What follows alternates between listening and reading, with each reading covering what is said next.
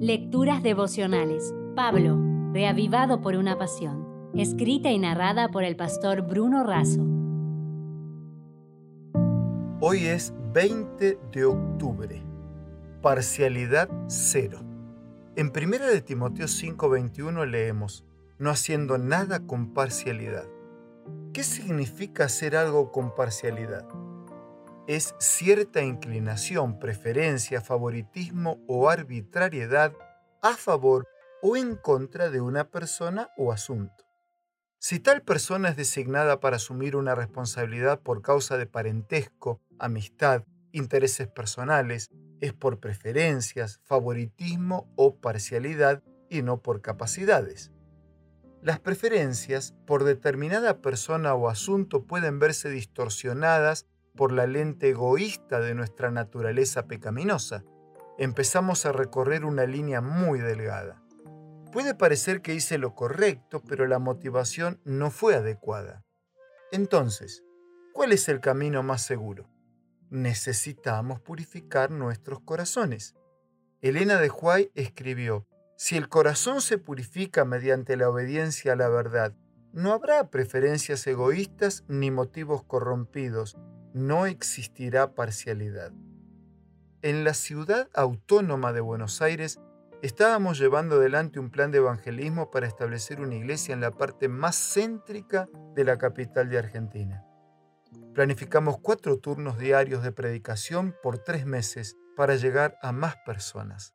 Héctor un contador graduado de Harvard comenzó a asistir a las conferencias, recibió los estudios bíblicos y junto con su esposa, Adita, fueron bautizados. Con el tiempo, los dos se transformaron en líderes de la nueva iglesia. Hoy descansan en la bendita esperanza. Un día Héctor nos contó cómo fue la primera vez que tuvo contacto con nosotros. Obviamente no sabíamos nada.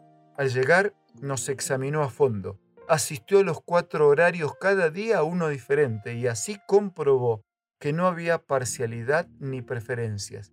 Notó que existía un equipo unido de trabajo que se brindaba a todos por igual, ya sea que existieran pocos o muchos. Siempre eran atendidos con el mismo entusiasmo y cariño.